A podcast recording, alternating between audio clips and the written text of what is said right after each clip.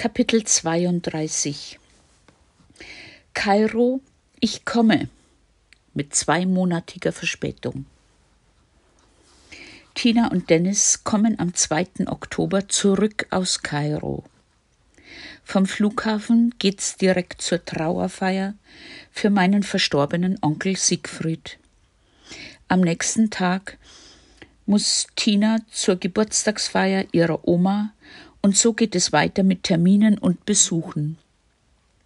Sie verbreitet wieder eine unglaubliche Hektik. Am Tag vor ihrem Abflug muss ich beide nach München bringen. Der obligatorische Wiesenbesuch steht an. Am 6. Oktober treffen wir uns dann am Flughafen. Und wieder hat sie keine Zeit für ein Gespräch. Immer nur ihr blödes iPhone in den Händen. Ich bin sauer und hab zu ihr gesagt, sie solle sich wieder melden, wenn sie Zeit hat. Hab mich umgedreht und bin wieder zurück in den tiefen bayerischen Wald. Daraufhin habe ich nichts mehr von ihr gehört, und deshalb weiß sie auch nichts von meiner Flugbuchung. Obwohl ich mich im bayerischen Wald in unserem kleinen, bunten Zuhause wohlfühle, und noch einige schöne Ausflüge, wie etwa zum kleinen Arbersee unternommen habe und meine Lunge ausreichend lüften konnte, zieht es mich zurück zu meinen Lieben nach Kairo. Dankbar bin ich, dass ich so Gelegenheit hatte, von meinem am 28. September verstorbenen Onkel Siegfried Abschied zu nehmen und auch Onkel Ludwig nochmals zu sehen, der drei Wochen später starb. Auch Monika fragt an, wann ich denn wiederkäme. Sie schreibt per Mail. Dann haben wir inzwischen den ersten Marmeladenverkauf an der Schule gehabt.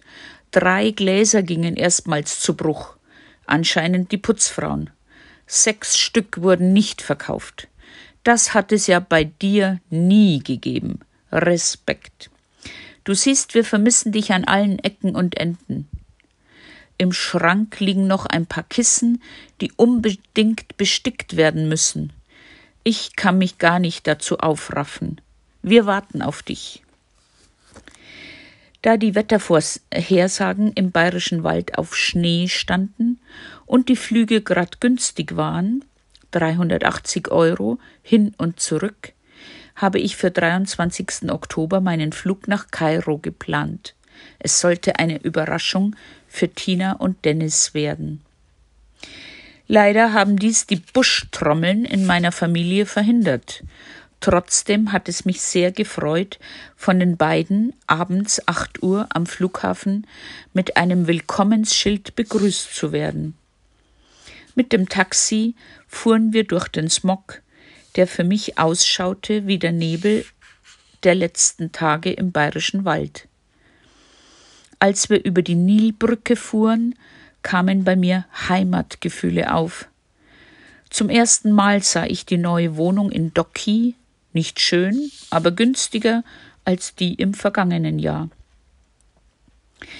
Das Beste an der Wohnung ist, dass wir nicht mehr mit dem Schulbus fahren müssen und nur noch selten ein Taxi benötigen, sagt Tina. Und wie es aufgehört hat mit Urlaub, so beginnt es auch schon wieder mit Urlaub. Ich darf mit den beiden am Donnerstag, 25. Oktober, per Bus sieben Stunden bis nach Safaga, ungefähr 55 Kilometer südlich von Hurghada, ins Hotel Solimar ans Rote Meer fahren, aber nicht ohne die Vorhaltung, dass es sie, Tina, Mühe und Geld gekostet hat, das in der kurzen Zeit noch zu organisieren. Und das islamische Opferfest hatte uns bereits letztes Jahr aus der Stadt vertrieben. An diesen Tagen werden Kühe, Kälber, Schafe auf der Straße geschlachtet und das ganze Blut ergießt sich über die Straßen. Sogar die Haustüren werden mit Blut beschmiert erzählte uns Dennis. Schon Tage vorher werden die armen Tiere in provisorischen Pferchen auf dem Gehsteig gesammelt und man glaubt an ihrer verzweifelten Haltung zu sehen, dass sie wissen, was auf sie zukommt. Auch Ende Oktober ist es noch sehr angenehm am Meer. Das Wasser hat 26 Grad und die Sonne reicht locker für einen Sonnenbrand. Wir, machen kleine Ausflüge.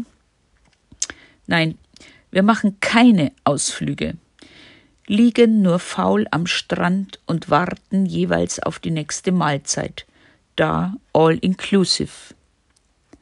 Das Hotel Solimar Paradise in Safaga hat uns gut gefallen.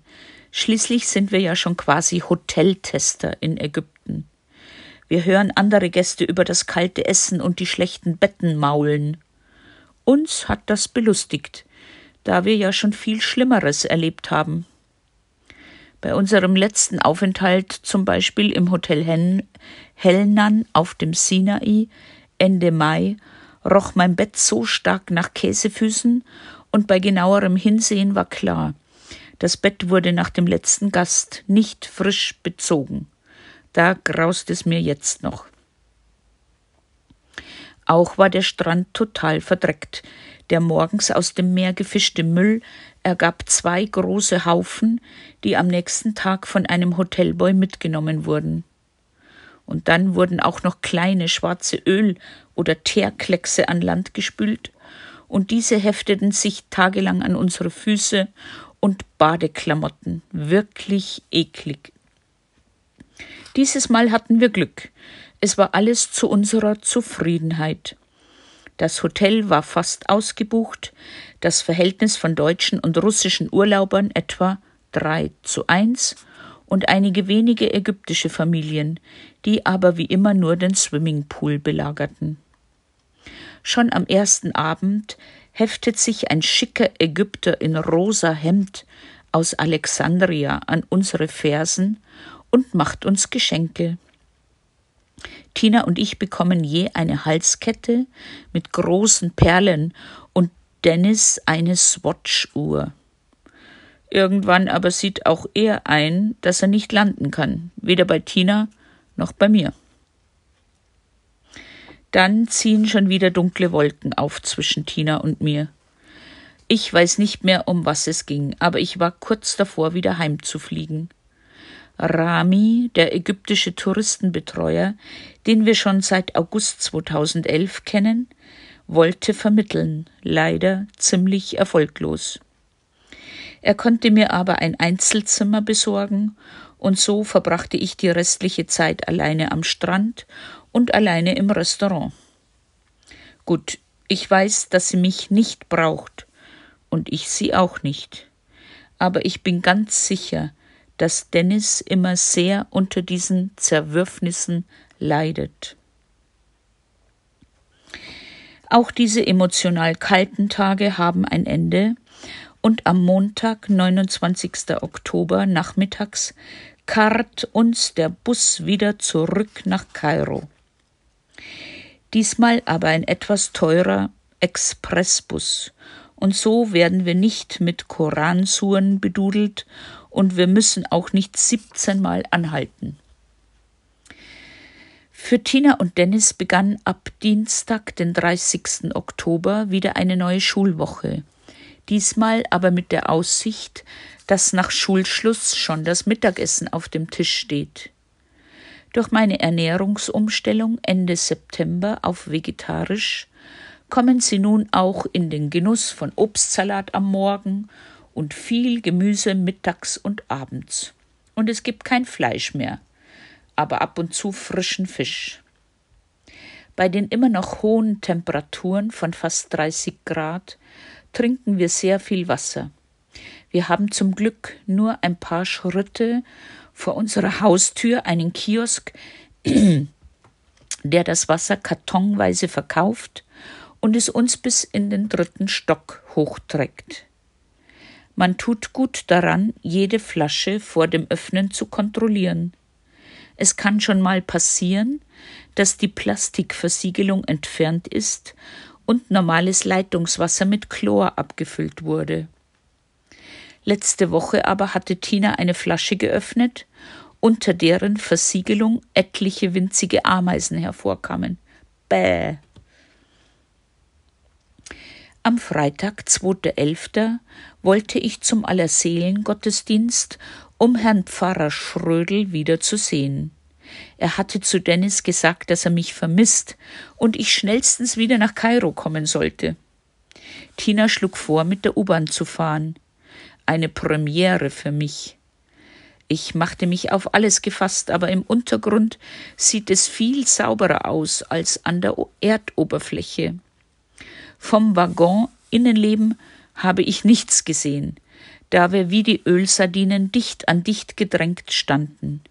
Ich hatte vorsorglich wieder eine Tasche, weder eine Tasche noch Geld einstecken. Tina berichtete, dass eine Kollegin, die im Juni ihren Aufenthalt in Kairo beendete und die ich auch kannte, vergangene Woche zu Besuch hier war. Man hat ihr während einer U-Bahn-Fahrt aus ihrem Bauchgurt die Geldbörse geklaut. Und das, obwohl ich diese Frau nur mit Bauchtasche kannte. Sie schwörte auf diese vermeintlich sichere Aufbewahrung und trug sie immer, sogar während ihres Unterrichts und auch beim Singen im Chor in der Kirche. Aber für richtige Diebe ist dies wahrscheinlich nur eine kleine Herausforderung. Ach ja, ich sollte noch erwähnen, dass wir in einem Frauenwaggon fuhren. In diese extra ausgeschilderten Abteile dürfen nur Frauen einsteigen. Die Haltestelle zur Kirche an der Schule der Borromäerinnen heißt Sadat. Wenn man aber das Tageslicht nach gefühlten 270 Treppenstufen keine Rolltreppe erreicht, steht man auf dem Tahrirplatz. Schon als wir letzte Woche mit dem Taxi zum Busbahnhof über den Tahrirplatz fuhren, fiel mir auf, dass der Platz nun wieder grün bewachsen und frei von allen Ständen, Fahnen und Plakaten war wie ein ganz gewöhnliches Verkehrsrondell mit einer grünen Insel. Doch am Freitagabend versammelten sich wieder hunderte junger Leute und wir hörten einen sogenannten Prediger, der auf die Menge einschrie. Wir mussten noch etwa 200 Meter zur Kirche laufen, um dort festzustellen, dass Herr Pfarrer Schrödel sich gerade auf einer Fortbildung in Deutschland befindet. Eine Schwester teilte uns dies mit und bat uns immer vorher erst anzurufen. Na gut, der Wille zählt fürs Werk, sagt man. Und so sind wir wieder Richtung Tahrirplatz gegangen. Zufälligerweise kommt man da auch an einem McDonalds vorbei und Dennis bettelte um Pommes. Während wir noch im Restaurant waren, sahen wir, dass McDonalds Mitarbeiter zum Schutz vor die Fenster Metallschilder montierten und es draußen immer lauter wurde. Jetzt wollten wir so schnell wie möglich nach Hause. Auf der Straße sprachen uns zwei Mädchen an. Wir sollten nicht weiter zur U-Bahn gehen, sondern ein Taxi nehmen und in entgegengesetzter Richtung wegfahren. Kurz darauf hielt ein Taxi. Wir sagten ihm unser Ziel, Doki, und er fuhr geradewegs mitten durch die aufgebrachte Menschenmenge. Sofort schlossen wir unsere Fenster, die bei diesen Temperaturen immer offen stehen, und verriegelten die Türen. Wir sahen junge Männer, die rauften und sich mit Baseballschlägern bedrohten. Aber unser Taxifahrer hupte und scheuchte so die Hitzköpfe auseinander. Puh, Glück gehabt. Da war uns schon ganz schön mulmig. Monika, meine Bastelfreundin, schenkte mir eine Freikarte für eine Möbelausstellung. Ich hatte mir diesen Ausflug zum Konferenzcenter in der Nähe des Flughafens für den Sonntagvormittag vorgenommen. Aber Dennis konnte nicht zur Schule, da er einen Handteller großen blauen Fleck am Fuß und drei blaue Zehen hatte. Ein ägyptischer Mitschüler sei ihm absichtlich draufgestiegen. Tina versucht jetzt, den Übeltäter einer Strafe zuzuführen. So habe ich mich erst am Nachmittag mit einem Taxi auf den Weg gemacht und unterwegs noch Tina und Dennis beim Zahnarzt abgesetzt. Das ist eine tolle Zahnklinik nach deutschem Standard, Zahnreinigung und zwei Füllungen für Dennis Milchzähne, 400 ägyptische Pfund, also 50 Euro. Aber die beiden Füllungen haben sich schon gestern Abend während des Zähneputzens verabschiedet, was heißt, dass sie gleich heute wieder dorthin fahren müssen. Sehr ärgerlich. Ja, und ich hatte mich dummerweise für ein schwarzes Kleid bis eine Handbreit unters Knie und darüber eine leicht langärmelige lila Bluse entschieden. Wäre ich komplett und nackt aus dem Haus gegangen, hätten mich nicht mehr Männer und Frauen anstarren können. Das Warten auf ein Taxi war fast unerträglich für mich. Dabei sah man nur meine Wadeln. Jetzt merke ich ganz drastisch die Veränderung durch den neuen Präsidenten, den Moslembruder Mursi. Immer mehr komplett in schwarz gehüllte Frauen sind unterwegs. Manchmal sieht man sogar nicht mal mehr ihre Augenpartie. Und nicht nur einmal, denke ich. Wer weiß, ob darunter wirklich eine Frau steckt? Im Konferenzcenter wandle ich durch fünf Hallen, ein festgelegter Rundkurs wie bei Ikea und bestaune die ägyptische Möbelindustrie. 90 Prozent der Möbel hier sehen aus wie das Mobiliar in Neuschwanstein. Die Ägypter lieben den King Louis-Style. Es muss pompös sein, glitzern und glänzen, viele Spiegel, Gobelins, natürlich üppige Kristallleuchter und vor allem muss es goldglänzend sein. Die Vorhänge sind gerne aus Brokat, schwer in Falten gelegt mit Bommeln und Borten. In manchen Wohnungen findet man keinen freien Fleck, so ist alles überladen mit Teppichen, Tischchen, Kommoden, Vitrinen und Sekretären. Man kann aber hier noch richtige Handarbeiten sehen, wie in Tarsien in Tischen und Schränken und außergewöhnliche Parkettböden. Die wenigen ausgestellten Küchen haben mich nur müde lächeln lassen. Hier ist die Küche der am meisten vernachlässigte Raum, fast immer ohne Fenster, da ja nur von der Scharella, also der Haushalts- und Putzhilfe, benutzte Raum. Freundliche Arbeitgeber stellen einen Stuhl in die Küche, die meist nicht größer als vier bis sechs Quadratmeter ist auf der sich die Scharella auch mal ausruhen kann. Obwohl es der letzte Messetag war, ist die Veranstaltung gut besucht. Die ÄgypterInnen, meist westlich gekleidet mit Kopftuch und vereinzelt Frauen mit komplett schwarzer Verkleidung. Schwarze Raben, wie wir manchmal boshaft sagen. Die Wut stieg mir aber hoch, als ich einen sehr großen Mann sah, der seine zwei Köpfe kleinere, schwarz verhüllte Frau hinter sich herzog, die nicht mal die Augen frei hatte, sondern auch diese noch mit einem schwarzen Stoff bedeckt waren. Was soll diese Frau denn bitte bei einer Möbelausstellung erkennen können? Und dann auf einer kleinen Freifläche zwischen zwei Hallen etwa 15 Männer nebeneinander, die zum Gebet auf dem Boden knien. Ihr Vorbeter berührt beim Vorbeugen mit dem Kopf fast einen Feuerlöscher, der vor ihm stand. Zu gerne hätte ich davon ein Foto gemacht. Aber ich trau mich nicht. Am 31. Oktober erwarten wir unseren Vermieter, einen Geheimdienstgeneral, der immer am Monatsende die Miete in Bar kassiert, da in Ägypten keine Überweisungen möglich sind. Zu diesem Zweck beauftragt mich Tina, mit ihrer EC-Karte Geld abzuheben. An zwei Automaten erhalte ich nichts. Es heißt jedes Mal cancelled. Gott sei Dank spuckt die Cash Machine einen Beleg aus, der den Vorgang dokumentiert. Später versucht Tina ihr Glück noch bei anderen Bankautomaten und mit ihrer Kreditkarte und ist dann schließlich doch erfolgreich.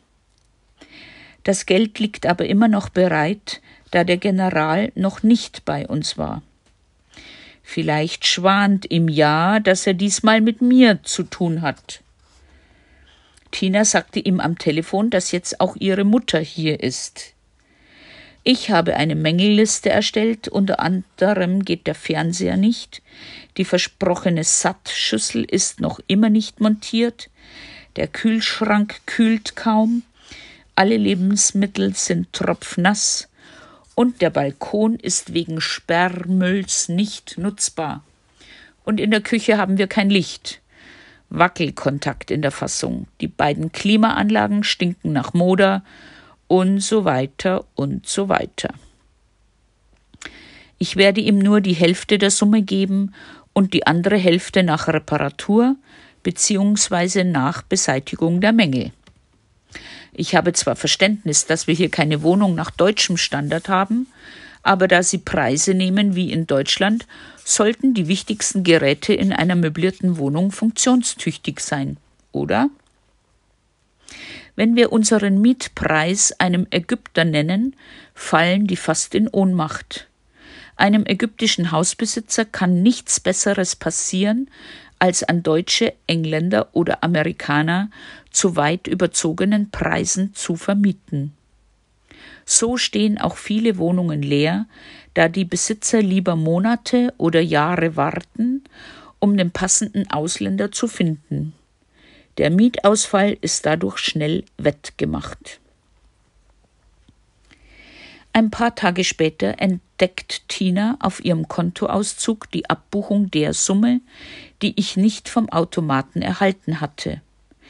Ein Skype-Anruf bei der Bank, die auch am Sonntag arbeiten, bittet Tina, da sie noch in Ägypten ist, in eine Filiale zu gehen und das Geld zurückzufordern. Das habe ich auch heute Vormittag getan. Nach 25 Minuten war ich endlich dran. Der annähernd gut englisch sprechende Kundenberater ließ mich aber unverrichteter Dinge wieder abblitzen. Ja, ja, das hätten sie jeden Tag ein paar Mal. Da könnte er gar nix machen. Das muss die Deutsche mit der ägyptischen Bank regeln. Heißt nochmals telefonieren und versuchen, wieder an das Geld zu kommen. Alles sehr nervig. Dabei bin ich schon ganz nervös, weil hier gleich hinter meinem Laptop sechs kleine Sofakissen darauf warten, von mir mit Gute Nacht oder Schlaf gut bestickt zu werden. Bis zum 30. November habe ich nur noch drei Wochen Zeit. Dann findet nämlich an der Deo wieder der große Adventsbasar statt. Meine Bastelkolleginnen haben schon sehr viel vorgelegt, während ich es mir im bayerischen Wald gut gehen ließ. Und dann ist schon wieder Zeit, das Mittagessen vorzubereiten. Schließlich ist es hier schon eine Stunde später als in Deutschland. Gesundheitlich geht es mir ganz gut. Seit dem 24. September 2012 esse ich nur noch Obst und Gemüse. Ab und zu Eier, Käse, Fisch. Zum Trinken gibt's nur stilles Wasser oder Pfefferminztee. Ich hatte darüber in einem Buch mit dem Titel Asthma heilen gelesen. Zuerst dachte ich, das ist schwer, aber ich habe mich schnell daran gewöhnt. In Kairo gibt es ja derzeit ein riesiges Obstangebot. Äpfel, Bananen, Grapefruits, die nicht sauer sind, Trauben, Pflaumen, Netzmelonen, Granatäpfel, Kiwis, Pfirsiche und Kakis. Was wir nicht abschälen können, müssen wir mit Spülmittel abwaschen. Daher schleppe ich jeden Tag ein paar Tüten Obst heim, leider nicht mehr von unserem Freund Hassan, da Agusa zu weit weg ist. Mein bzw. unser Rückflug ist für den 21. Dezember geplant. Das ist der Tag, an dem die Welt untergehen soll. Tina lacht und sagt: Macht nix. Wir sind ja in der Luft.